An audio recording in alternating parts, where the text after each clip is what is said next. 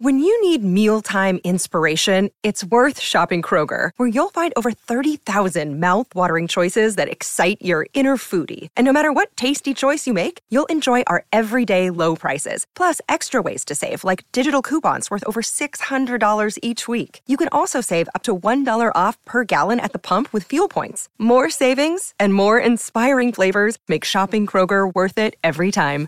Kroger, fresh for everyone. Fuel restrictions apply. Hola, esto es New Books Network en español. Un saludo a todas las personas que se conectan con nosotros. Bienvenidas a un nuevo episodio de New Books Network en español. Mi nombre es María Camila Núñez y seré su anfitriona. En este episodio vamos a hablar sobre el libro Más allá del orden de la naturaleza, reflexiones desde la historia de las ciencias, de la autora Luz Marina Duque Martínez, publicado por la editorial de la Universidad del Valle de Colombia en 2022. Luz Marina Duque Martínez es profesora del Departamento de Filosofía de la Universidad del Valle, maestra en Filosofía de la Universidad Autónoma de México UNAM y autora de múltiples libros y artículos alrededor de la filosofía y la historia de la ciencia. Se ha interesado en la historia de la ciencia y de la astronomía y desde la filosofía se ha interesado en conceptos como la simplicidad, el orden, el caos y la simetría. Muchas gracias, profesora Luz Marina, por aceptar esta invitación y bienvenida a New Books Network en español. Muchas gracias, María Camila, por la invitación. Claro que sí, profesora. Empecemos entonces. Este libro es una revisión o digamos sí un trabajo sobre el concepto del determinismo en ciencia y sus consecuencias para lo que sería el pensamiento occidental desde su establecimiento más o menos en el siglo XVIII y XIX.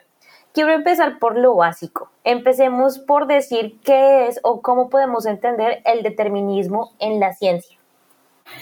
El determinismo en la ciencia pues se refiere sobre todo al aspecto epistemológico, es decir, si el conocimiento que nosotros obtenemos de la naturaleza, que se expresa en la formulación de las leyes y las teorías, eh, permite no solamente comprender lo que ocurre en la naturaleza, sino también predecir lo que va a pasar en el futuro.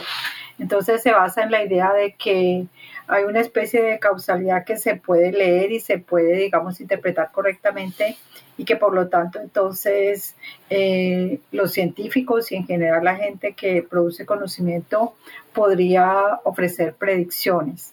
Básicamente se refiere a eso.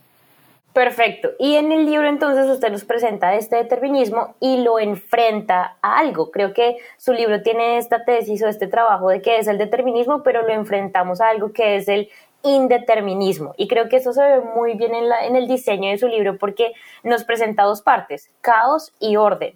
Cuéntenos un poco cómo es que se genera esa, ese enfrentamiento, como si esa relación entre el determinismo y el indeterminismo. Bueno, pues em, digamos, podría hablar inicialmente como desde mi perspectiva personal, porque yo he estado conectada desde hace 30 años con grupos de astrónomos aficionados y entonces a través de, digamos, de ese vínculo conocí a dos profesores de estadísticas, uno Gabriel Conde y el otro eh, Daniel Arbeláez, que ambos estudiaban problemas del caos y esas cosas. Entonces, desde la filosofía a mí me interesaba lo que ellos planteaban, o sea, me llamaba la atención lo que ellos planteaban respecto a por qué esa, esa aspiración o ese deseo de conocer y predecir se tropezaba muchas veces con, con cosas inesperadas y entonces había que prestar atención también a otros fenómenos en la naturaleza que no cumplían exactamente esa característica. Ok. Entonces, bueno, eso es, o sea, y obviamente el, cuando uno estudia las teorías del caos, entonces se encuentra que el primer fenómeno caótico que fue estudiado fue el problema del clima y es y digamos, para todos nosotros es claro que las predicciones climáticas tienen un límite. Ellos mismos, los que predicen cómo va a ser el clima, dicen que la fiabilidad de sus predicciones es máximo tres días, porque cualquier pequeño cambio puede alterar la predicción inicial, o sea, cualquier pequeño cambio en el viento, en la temperatura, etcétera, puede transformar. Entonces, como un ejemplo, es uno de los mejores, porque además es, pues todo lo vivimos, estamos familiarizados con eso. Claro, completamente de acuerdo. Pero entonces creo que es importante hablar un poco de por qué estamos hablando del caos y por qué estamos hablando del determinismo y qué tiene que ver entonces este con su libro, porque su libro se llama Más allá del orden de la naturaleza y como lo mencionábamos nos presenta el determinismo y el indeterminismo desde la filosofía, pero también tiene una perspectiva desde la filosofía de la ciencia y la historia de la ciencia. Correcto. Cuéntenos un poquito desde su perspectiva teórica cómo es que llegó a este tema ¿Cómo es que le interesó entonces hablar del orden y del caos específicamente desde esta perspectiva histórico-filosófica de los estudios de ciencia? Bueno, pues como yo digo en el mismo libro, a mí me interesaban muchos problemas que se llaman problemas pragmáticos de la filosofía de la ciencia, como son el orden, la simplicidad, la simetría. Y yo había estudiado bastante esos temas, ¿no? Especialmente en, digamos, en algunas formulaciones teóricas de la física. Pero entonces siempre me preguntaba si eso era todo, o sea, si eso era suficiente, digamos, para conocer lo que ocurría y, la visión del mundo contemporánea, si el orden, la simplicidad, etcétera, daba cuenta de todo lo que ocurre, no solamente en el funcionamiento del mundo, sino en nuestra comprensión de cómo funciona el mundo. Entonces, ese fue como el origen de la búsqueda y de las preguntas que me llevó a, pensar y a, y a explorar un poquito que otras cosas había. Por eso más allá del orden es que hay orden y a mí me parece importante y además, como lo digo en el libro, ese fue el origen de mi investigación, el orden. Pero hay otras cosas, más allá del orden hay desorden, hay aleatoriedad, etcétera. Claro, completamente de acuerdo. Y digamos que viniendo de esta escuela, porque yo también tengo una formación en historia de las ciencias y estudios sociales, uno empieza entonces a meterse muy, muy de lleno con los mismos escritos de, en su caso, filósofos o astrónomos o físicos. Entonces quiero que hablemos un poquito de eso porque entonces ya de cero uno empieza a leer el libro y se encuentra con Newton. Entonces cuéntenos un poquito cuando hablamos de caos o de orden o de como usted lo mencionaba ahorita, qué está pasando y cómo damos cuenta de lo que ocurre en el mundo o en el cosmos por qué estamos hablando de Newton, por qué es importante tener esa visión retrospectiva de la física y la astronomía en el siglo XVIII y XIX. Pues básicamente porque la mecánica clásica, como se la, se la nombra hoy en día, porque Newton la llamaba era filosofía natural, pero la mecánica clásica de Newton que explica cómo funciona el sistema solar y cómo funciona, digamos, el sistema Tierra-Luna, etcétera.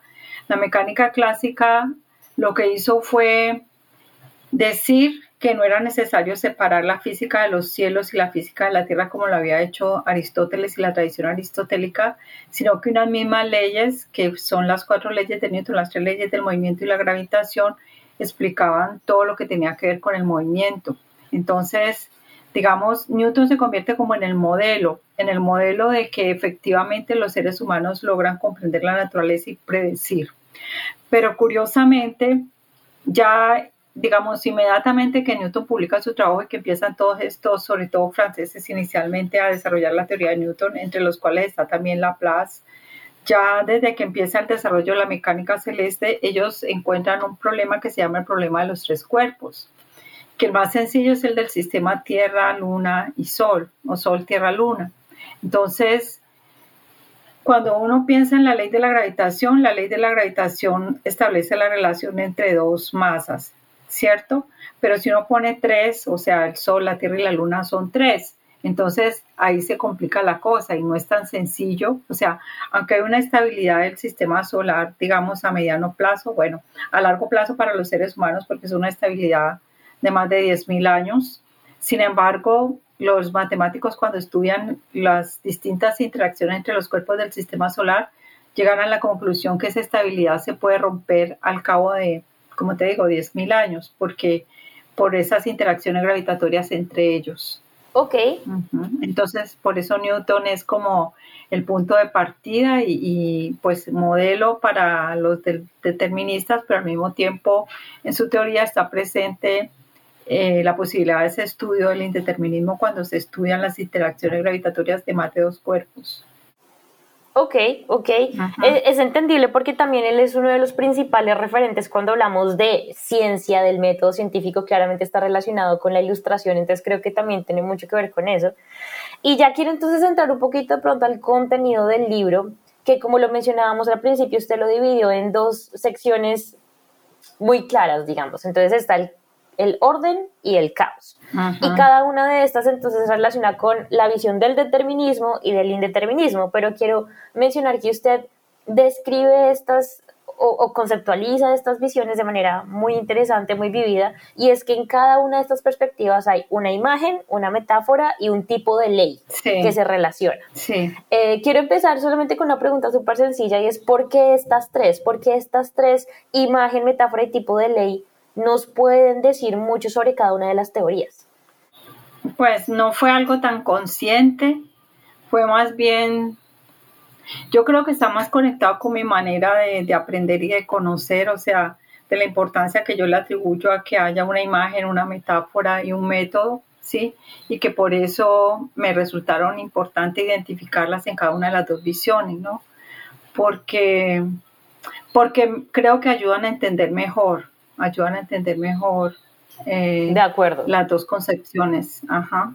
Como lectora y como entrevistadora, creo que sí ayuda a entender mejor un poco más estos temas. Pues, por ejemplo, entonces en el... Qué pena, siga. No, no, eso, habla tú primero. ok, entonces con el determinismo tenemos una imagen, es un reloj. Sí. La metáfora es el libro de la naturaleza que es sacado de la teoría de Newton. Y em, la, metodología o la ley es la física newtoniana, lo que usted nos explicaba ahorita de la mecánica clásica. Sí. ¿Podría de pronto ilustrarnos un poquito, por ejemplo, cómo es que la metáfora del libro de la naturaleza se consolida para lo que va a ser el determinismo?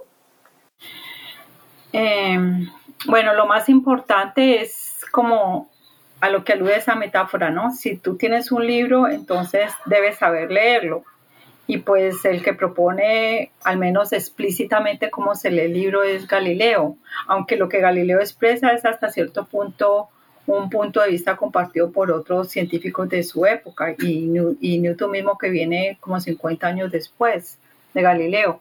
Entonces, eh, la idea es que la naturaleza es un libro que está conectado además con una concepción teológica que dice que Dios escribió dos libros. El libro fue la Biblia que inspiró la escritura y el libro la naturaleza.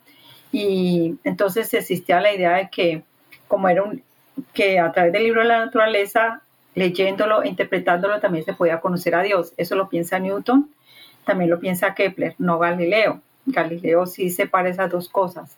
Pero él es el que explícitamente propone la metáfora del libro de la naturaleza y el el lenguaje que él propone para leer el libro de la naturaleza es el de las matemáticas, ¿cierto?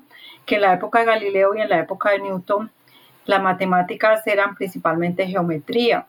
Por eso el libro de, Newton está escrito eh, con, con axiomas, demostraciones, etcétera, como era la geometría de Euclides, inspirado, digamos, en la forma como fue presentada la geometría de, Euclides, porque la, la, geometría hasta esa época era el saber matemático que permitía comprender y conocer mejor lo que se quería interpretar de la naturaleza, ¿sí? Entonces, por eso la metáfora del libro de naturaleza es importante porque, sí, porque nos lleva a la idea de que para leer y para comprender, entonces se requiere un lenguaje, un método, etcétera, hasta, hasta aprender el conocimiento que se quiere lograr. De acuerdo, y creo que esto se relaciona con lo que le mencionaba ahorita, y es que precisamente con el determinismo se consolida esta credibilidad, casi que fe eh, inamovible a la ciencia y al método científico. Y creo que de ahí, si hablamos un poquito de las consecuencias que esto tiene a la ciencia contemporánea o la ciencia occidental, pues se deriva un poco también, y usted lo menciona muy bien en el libro, esta noción de querer controlarlo, si lo entiendo lo puedo controlar. Y eso también nos da una visión de cómo se entiende el cosmos y la naturaleza. ¿Cómo se muestra esto en el libro? Pues allí yo sobre todo me inspiro en Bacon, que Bacon es contemporáneo de Galileo y Bacon escribió en el Novum Organon precisamente eso. Claro que él decía que los seres humanos éramos sirvientes de la naturaleza, o sea, como que ella era la que mandaba la parada y nosotros éramos sirvientes.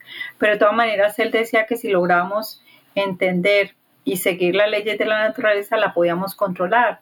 Y si uno lo piensa, digamos, desde la perspectiva histórica de la época de Galileo acá, o sea, del siglo XVII para acá, precisamente eso es lo que ha hecho los seres humanos, o sea, el desarrollo de la sociedad capitalista, de la industria, etcétera, ha sido posible por ese cambio de perspectiva, o sea, porque ya los seres humanos dejaron de pensar que eran solamente criaturas de Dios cuya vida dependía, digamos, de adorar a Dios y contemplar la obra de la creación, pero ahora entonces al, creer que la pueden, que pueden interactuar con la naturaleza, entonces eh, los seres humanos asumen un papel más activo y por eso se producen todos los cambios que se producen de la modernidad hacia acá.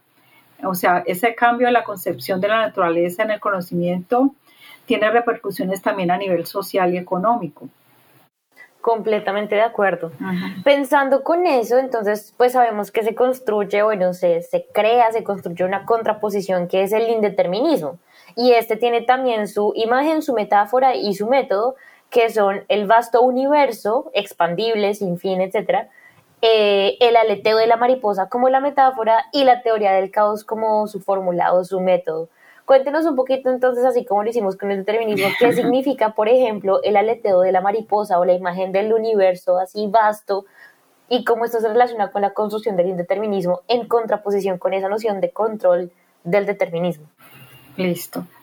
Pues bueno, esta imagen del universo complejo eh, en realidad tarda un poquito más en establecerse porque está relacionado con el desarrollo de los, instrumentos de observación en astronomía, eh, con el telescopio y con el perfeccionamiento de los telescopios progresivamente, ¿cierto? Que a diferencia de la época de Newton, donde se pensaba que el sistema solar era el centro de todo lo que existía y todo está alrededor, y eso fue más o menos hasta finales del siglo XIX, con la transformación de los métodos de observación en astronomía, entonces se comprendió que el sistema solar solamente era una parte, o sea, que el, que el universo era mucho más grande y mucho más complejo, y eso solamente se vino a lograr a principios del siglo XX, o sea, cuando, cuando eh, los astrónomos se dieron cuenta que que por ejemplo la galaxia Andrómeda no era, una, no era un cuerpo que, que estaba, digamos, alrededor de la Tierra o de la Vía Láctea, sino que era otra galaxia, ¿sí? Cuando empezaron a ver que era mucho más grande y mucho más complejo de lo que se había pensado, ¿no? Que no era esos modelos sencillos que uno veía en las representaciones, por ejemplo, de eh, eh geocéntrico versus heliocéntricos, porque esos solamente comprendía una parte del universo, sino que era mucho más complejo y más grande. No sé hasta qué punto esa imagen sea tan común, o sea, yo aludo a que, bueno, hay muchos programas de divulgación científica, comenzando por Cosmos de Carl Sagan, que fue el primero que, que trabajó en esa perspectiva de divulgar la astronomía, y bueno, muchos otros programas posteriores que se inspiraron en esa manera de comunicar eh, la imagen del cosmos de, así, o sea, no como algo sencillo, no como algo simple donde la disputa era entre si el centro era la Tierra o si el centro era el Sol, sino algo mucho más complejo donde el sistema solar era una parte de eso. Ahora, el aleteo de la mariposa me parece muy bonito como, como imagen porque una de las características de los sistemas dinámicos inestables o sistemas de comportamiento caótico es la sensibilidad a las condiciones iniciales. Y la mariposa es frágil y, la metáfora que se construyó, que se construyó a raíz de la representación de las ecuaciones que hizo Lorenz cuando estaba estudiando el clima, que tenía tres variables y que la representó y le salieron dos curvas geométricas convergentes que parece se podría pensar como una mariposa, pero la, la como te digo, la, la imagen es interesante porque alude a esa característica de la sensibilidad a las condiciones iniciales que está presente en el caos y alude también a la interconexión, ¿cierto? Porque es que, pues, hasta cierto punto uno sabe que todo está interconectado en el universo, pero solamente cuando se estudian los sistemas de comportamiento caótico es como más claro que cualquier pequeño cambio puede alterar todo un sistema, ¿no? O que inclusive un sistema vecino puede alterar al, al otro sistema que tiene cerca. Entonces, por eso me parece que es una imagen que, transmite esa idea de, lo que no está totalmente determinado, sino de lo que está sujeto como a la variabilidad, etc. Ahora, lo de las leyes, bueno, hablamos con las leyes de, la mecánica clásica, que pues se consideran leyes determinísticas, como lo dijimos al principio, porque explican y predicen. Las probabilísticas explican y dan, digamos, probabilidades, probabilidades de, pueden ser dos o tres probabilidades de lo que puede ocurrir, ¿sí? De acuerdo a la información previa que se tenga. Entonces, es diferente, o sea, y lo más interesante es que hay muchos, digamos, fenómenos sociales y naturales que se pueden modelar con leyes probabilísticas, ¿no? O sea, inclusive muchas cosas de salud como el ritmo del corazón, los ataques epilépticos, muchas cosas que se pueden modelar con eso porque no hay como una relación de una causa con un efecto, sino que a veces hay múltiples causas y por lo tanto entonces no se puede predecir exactamente cuál va a ser el efecto de, del comportamiento de un sistema determinado. De acuerdo, cuando estábamos hablando de la imagen, yo pues pensaba en el vasto universo, pero se me viene muy claramente a la cabeza la imagen del telescopio Hubble del, del Deep Universe, el, el, universo profundo. Creo que cuando usted mencionaba que de pronto no todo el mundo lo tiene claro, pues a mí sí se me hizo muy claro y como le decía al principio, esta, esta explicación por medio de estas tres herramientas me, me ayudó mucho a entender cómo cuál es esta formación de las teorías y cómo es que se, se ponen en discusión. Teniendo eso en cuenta, pues me pareció muy interesante lo que usted nos mencionaba ahorita también, y se ve un poquito en el libro, y es cómo es que entonces estas dos teorías y su construcción a lo largo de los siglos se termina relacionando con, por ejemplo, usted lo mencionaba, el capitalismo o el extractivismo, cómo entonces, por ejemplo, esta relación del determinismo con el indeterminismo o este método probabilístico nos lleva, por ejemplo, a requerir o a demandar nuevas perspectivas económicas o, culturales. ¿Cómo ve usted ese proceso? Pues no lo había pensado. O sea, no directamente, aunque sí lo intuía eh, precisamente en, la situación en la que estamos en este momento, ¿no? Que se dice que estamos entramos al periodo del antropoceno, donde, digamos, en la evolución del universo, bueno, por lo menos del planeta Tierra, en la evolución del planeta Tierra. Entonces, em, yo pienso que si realmente nosotros somos atentos a lo que está pasando con, no solamente con el clima, porque es que ahí sí que es claro que todo está conectado, porque es el desarrollo del sistema capitalista en la etapa en la que está, que es el neoliberalismo, donde el principal objetivo es, la, digamos, lo extractivo, ¿no? O sea, como sacarle a la naturaleza todo lo que tiene, por ejemplo, los hidrocarburos, que aquí mismo en Colombia ha habido esa polémica tan grande precisamente por la explotación de hidrocarburos y si deberíamos frenar esa explotación precisamente en aras del futuro de los seres humanos y el planeta Tierra mismo. Pero entonces está el interés neoliberal de no importa, o sea, lo que importa es la ganancia ahora, los del futuro verán cómo arreglan los problemas.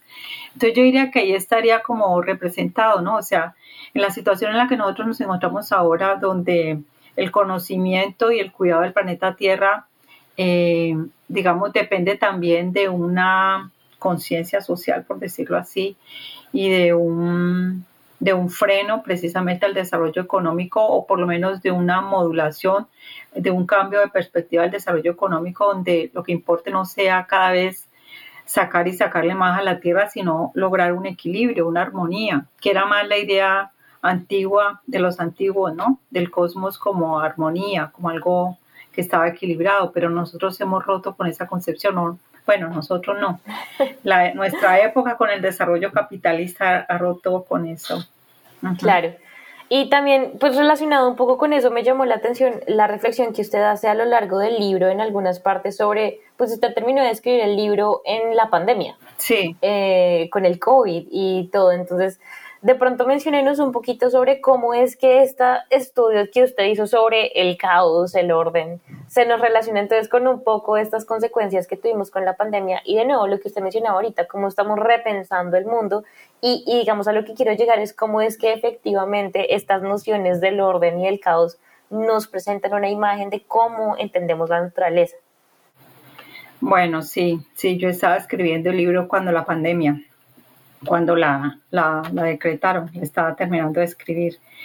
Eh, pues a mí, para mí lo más evidente fue, como la primera explicación que nos dieron fue que se había roto, digamos, como la contención de, de un hábitat, o sea, se había roto un nicho ecológico y se había, se había permitido que unos murciélagos, digamos, interactuaran con seres humanos y probablemente transmitieran una enfermedad. Esa fue la primera explicación que nos dieron.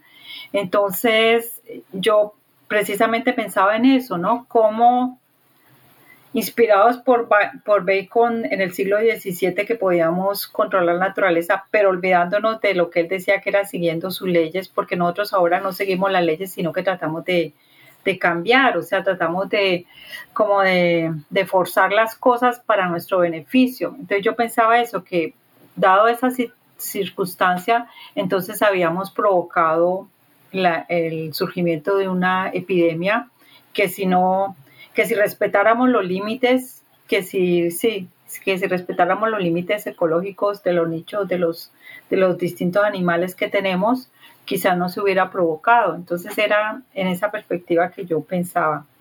¿Y qué, qué otra cosa me preguntaste? No, eso. Y ahí vamos hilando a lo que yo quería llegar y es cómo entonces estas perspectivas del el cosmos o de cómo vemos la naturaleza pues nos lleva también a relacionarnos con ella y pues a tratar o no de controlarla. Y entonces acá es a donde llegó también otra pregunta, porque entonces con el determinismo usted nos decía en algún lado en el libro que eh, prevalecía una ilusión de control con el determinismo. Sí. Eh, como lo veníamos hablando con la metodología, la ciencia, todo en mayúsculas, ¿no? Eh, entendemos y controlamos la naturaleza. Es una ilusión de control. Pero entonces luego con el determinismo, que me pareció también muy interesante, usted nos decía que se manifestaba en que se ignora mucho más de lo que se sabe. Sí. Eh, cuéntenos un poquito a qué se refiere eso. Pues eso sobre todo se refería al conocimiento del cosmos, del universo, porque obviamente pues nosotros hasta donde se ha desarrollado la ciencia en el siglo XXI tenemos la idea de que somos parte de un, un universo. ¿Y eso qué quiere decir? que las mismas leyes que nosotros conocemos y comprendemos en la Tierra y en el sistema solar deberán aplicarse en todo el universo, o sea que estamos, hacemos parte de un todo que está regido por las mismas leyes, ¿sí? Pero entonces, em, digamos, nos hemos dado cuenta en los últimos tiempos que solamente conocemos una pequeña parte, o sea, que eso que nos sirve como referencia, o sea, el conocimiento del sistema solar, y de, la Tierra y del sistema solar que nos sirve como referencia para pensar el universo, solamente nos permite comprender una pequeña parte del universo, que es el universo visible, o sea, el que las estrellas emiten luz y todos los fenómenos que conocemos, digamos, con el estudio de la luz que a través de todo el espectro electromagnético, pero hemos detectado que hay otras cosas que no, no, de las que no nos habíamos percatado y que todavía tienen la característica de hipotéticas, ¿no? O sea que, que aunque las, el movimiento de las estrellas que están en las galaxias sigue más o menos las leyes de Kepler, especialmente la tercera ley de Kepler, sin embargo, algunas de esas estrellas que están en los bordes de las galaxias se mueven más rápido de lo que se esperaba según esa tercera ley de Kepler. Por eso se dijo que entonces había algo más, una materia que no veíamos que provocaba que esas estrellas se movieran más rápido o por ejemplo em, la, explicación acerca del origen del universo a partir de una gran explosión que, produce una expansión, la expansión, la gran la expansión. Entonces, la pregunta por qué, digamos, qué fuerza es la que dinamiza esa gran expansión, entonces la postulación de la existencia de una fuerza oscura. Entonces, ambas cosas dan el 95% del universo, entonces solamente conocemos el 5%.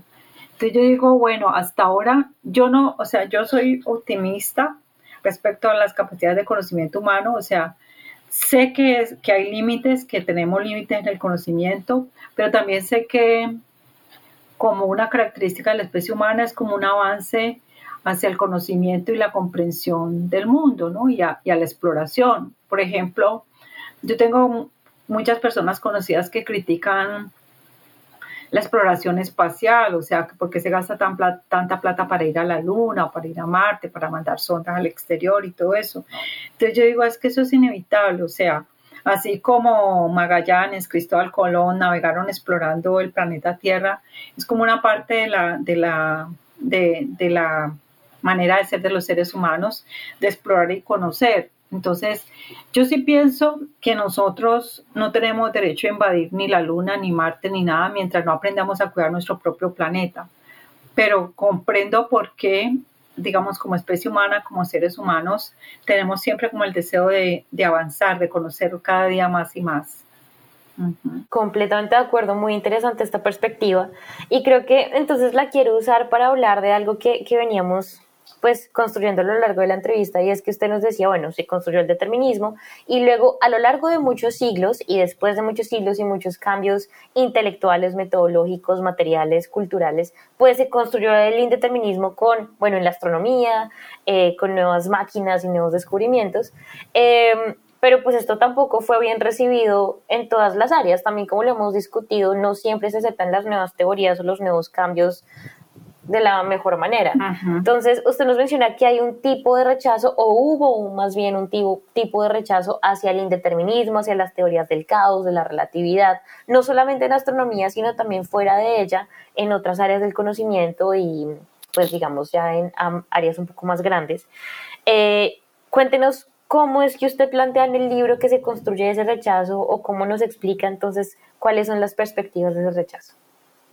Bueno, bueno eh, algo que quizá no desarrollé suficientemente pero que está en la base es que las teorías de aleatoriedad o de azar, las primeras que se hicieron estaban basadas precisamente en los juegos de azar, por eso inicialmente se llamaba azar.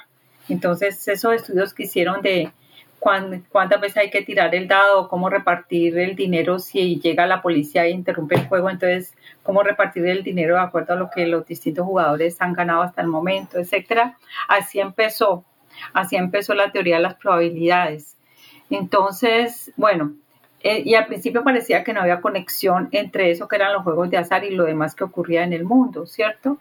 Y yo digo que aunque hubo algunos trabajos pioneros como el de Poincaré, que fue precisamente sobre el problema de los tres cuerpos, el problema de la mecánica clásica, sin embargo, pues yo en los historiadores que he leído, ellos dicen que, que en ese momento Poincaré tenía, digamos, una, una visualización del problema y podía expresarlo, pero todavía no existían las herramientas matemáticas para hacerlo, que requerían de todas maneras el uso de los computadores y todo lo demás. Y bueno, ahí quedó como el planteamiento de Poincaré, que además desde ese trabajo escribió un artículo sobre el azar, que es general, y donde él dice que el azar es la medida de nuestra ignorancia. Pero entonces uno se queda pensando hasta qué punto, ¿no? Y él trata un tema o un problema científico que ya se había estudiado, que es el de los comportamientos de los gases, ¿cierto? Entonces, ¿qué, qué es? O sea, el comportamiento de los gases es uno de los mejores ejemplos, porque uno puede saber, digamos, puede hacer un promedio de cómo se comportan las moléculas del gas que están contenidas en un, en un recipiente, un promedio del comportamiento, pero no puede decir cada molécula cómo se comporta. Esa, esa aleatoriedad se escapa a nuestra capacidad y eso era lo que decía Poincaré, que era, eso era nuestra, esa era nuestra ignorancia, ¿no? No podíamos decir cada molécula cómo se movía, pero sí podíamos decir cómo se movía el, gas, el gas en su conjunto. Entonces, ese es un ejemplo, un buen ejemplo de, comportamiento caótico o aleatorio. Eh, pero como te digo, no se consideraba como, bueno, está bien como decir, bueno, eso pasa con los gases, pero solo pasa con los gases y está bien, ahí pasó. Pero luego cuando, cuando este señor Lores hace el estudio del clima y hace las ecuaciones y se da cuenta que un pequeño cambio como no incluir tres cifras decimales hacía que los resultados fueran totalmente diferentes. Cuando el señor presentó el trabajo también dijeron, eso no tiene nada que ver con la ciencia, eso es meteorología, como si la meteorología no fuera también una ciencia. Claro. Hasta que empezaron a ver que había más cosas, que los sistemas turbulentos, que cuando estudiaban la hidrodinámica inclusive cuando consideraban que la hidrodinámica podría explicarse con las leyes de Newton, se encontraban de pronto con turbulencia, entonces cómo explicar la turbulencia, ¿no?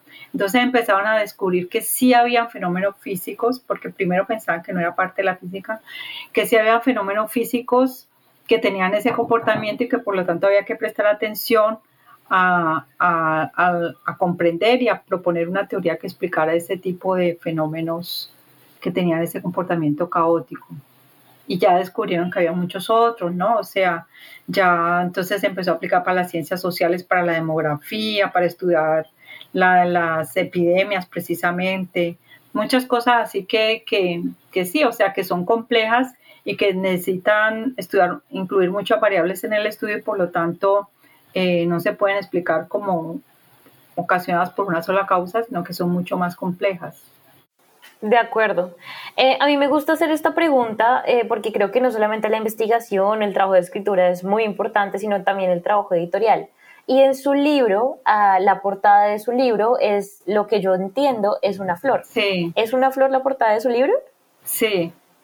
Cuéntenos por qué. ¿Hay alguna razón ah, bueno, yo no la escogí. Yo lo único que escogí fue el color porque le habían puesto con, con carátula gris. Entonces yo dije, no, gris no. O sea, yo yo no yo estoy hablando de la naturaleza, entonces el, el, el diagramador, entonces la puso en verde, sí, no, yo no, eso no fue decisión mía, pero yo sí la probé, o sea, yo sí la acepté. Sí, de acuerdo. La carátula. lo, lo, traigo a colación porque de nuevo, sí, me, me, llamó la atención porque de nuevo estamos hablando de la naturaleza y una flor, pero también me recordó de pronto un poquito hacia una teoría de los fractales, pero bueno, ya puede ahí que yo me haya ido muy lejos, muy hacia el otro lado. de pronto el diagramador pensó también en eso, quién sabe.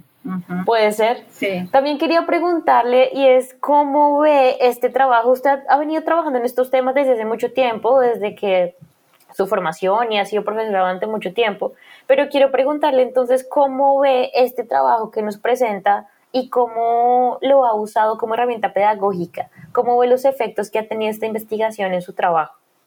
Pues en cierto sentido yo lo veo como una síntesis de, trabajo que había hecho durante varios años, ¿no? Cuando te decía que estudiaba el orden, la simplicidad, yo le dediqué mucho tiempo a, estudiar el principio de economía en la naturaleza, bueno, muchas cosas de esas que me llamaban la atención. Entonces, este trabajo en cierto sentido es como una síntesis de muchos intereses de varios años.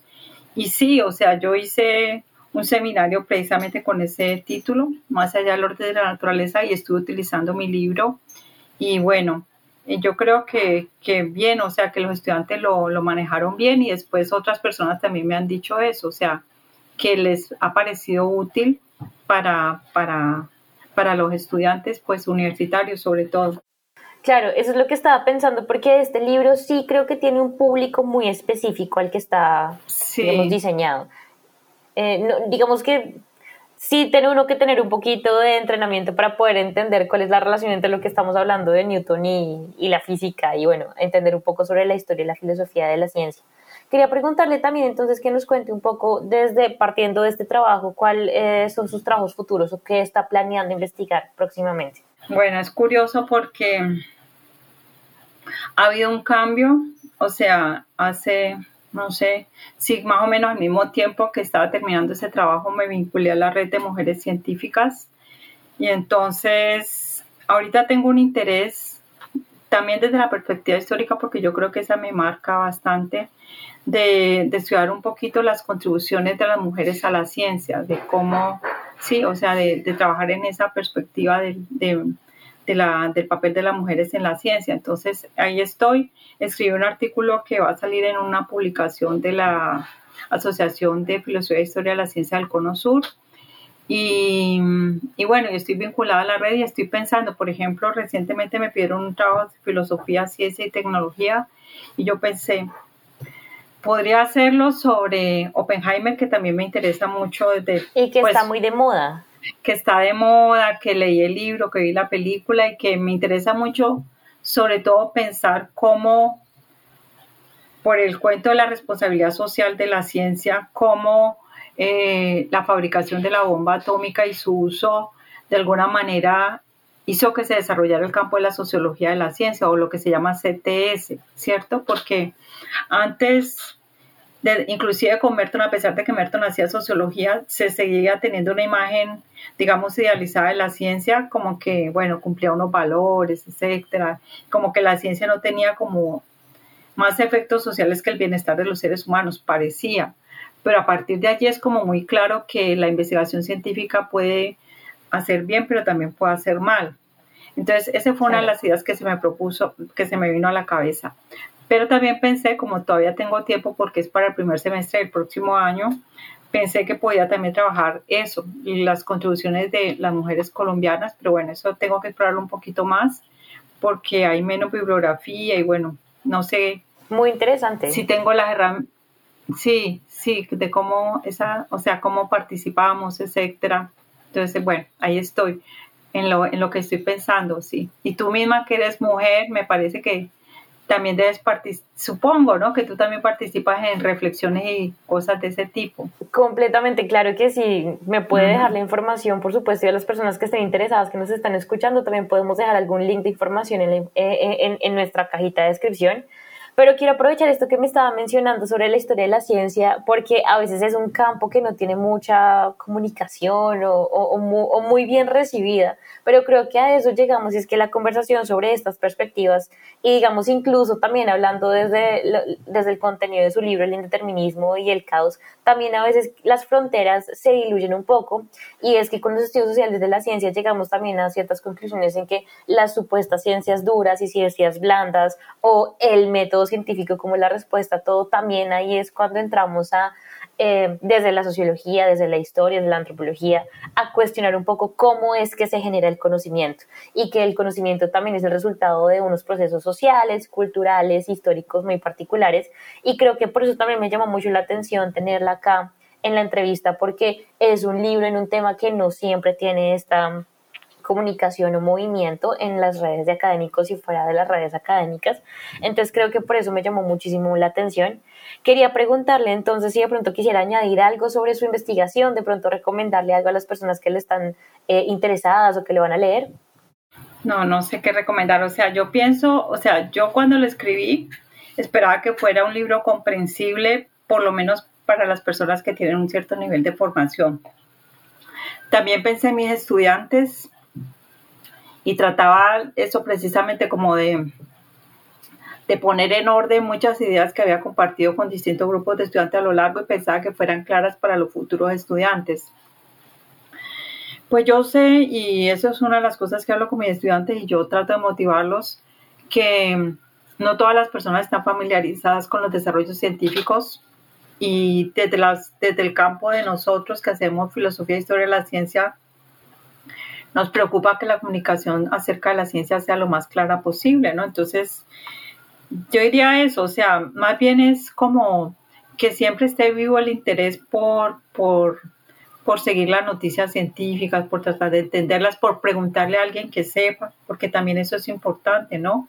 O sea, hay mucha gente que, que se imagina cosas que no son, pero nunca las indaga, ¿no? Por ejemplo, para mí es sorprendente que en el siglo XXI otra vez haya vuelto la teoría de que la Tierra es plana y que haya gente que crea en eso. Entonces yo digo, si la gente, digamos, indagara un poquito, si le preguntara a otras personas que conocen, etcétera, eso, esa, esa idea podría, digamos, cambiar. Pero no, la gente se lo cree y ya, o sea, yo digo, es sorprendente, muy sorprendente, muy sorprendente. Claro, y también esa, esa discusión sobre o es blanco o es negro y punto final, ¿no? Creo que también ahí estamos en ese diálogo.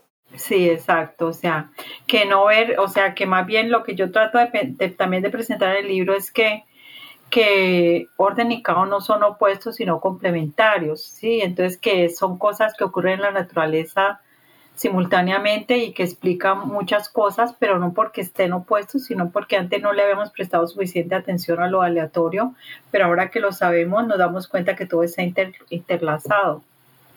Completamente de acuerdo. Muchísimas gracias, profesora Luz Marina, de nuevo por esta conversación, por aceptar la invitación de New Books Network en español. Estuvimos conversando sobre su libro Más allá del orden de la naturaleza, reflexiones desde la historia de las ciencias y de sus trabajos futuros que estamos acá pendientes en New Books Network en español para cualquier cosa. Muchas gracias entonces, gracias a todas las personas también que nos escucharon. Mi nombre es María Camila Núñez Gómez y nos escucharemos luego por New Books Network en español con más libros nuevos y conversaciones con autores. Muchas gracias. Gracias por escuchar New Books Network en español.